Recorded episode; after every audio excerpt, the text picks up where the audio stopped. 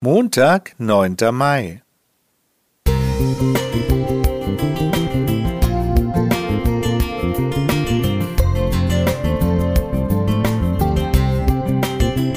Ein kleiner Lichtblick für den Tag.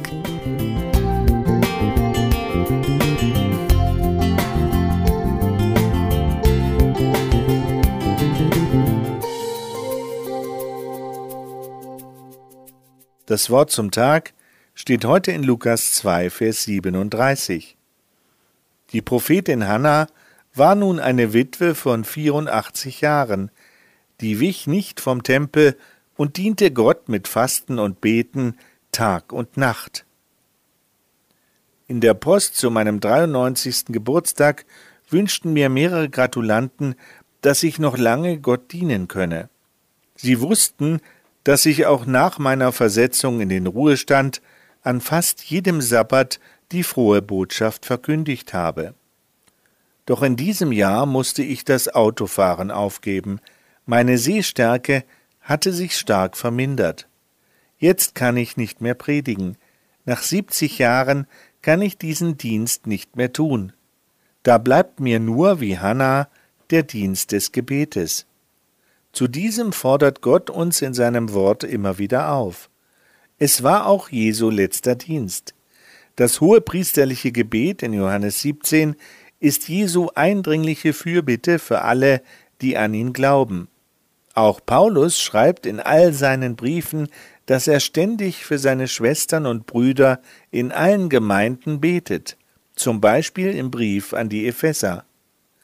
Deshalb beuge ich meine Knie vor dem Vater, von dem jedes Geschlecht im Himmel und auf Erden seinen Namen hat, dass Christus durch den Glauben in euren Herzen wohne. Und ihr seid in der Liebe eingewurzelt und gegründet, damit ihr mit allen Heiligen begreifen könnt, welches die Breite und die Länge und die Höhe und die Tiefe ist, auch die Liebe Christi erkennen könnt, die alle Erkenntnis übertrifft, damit ihr erfüllt werdet, bis ihr die ganze Fülle Gottes erlangt habt.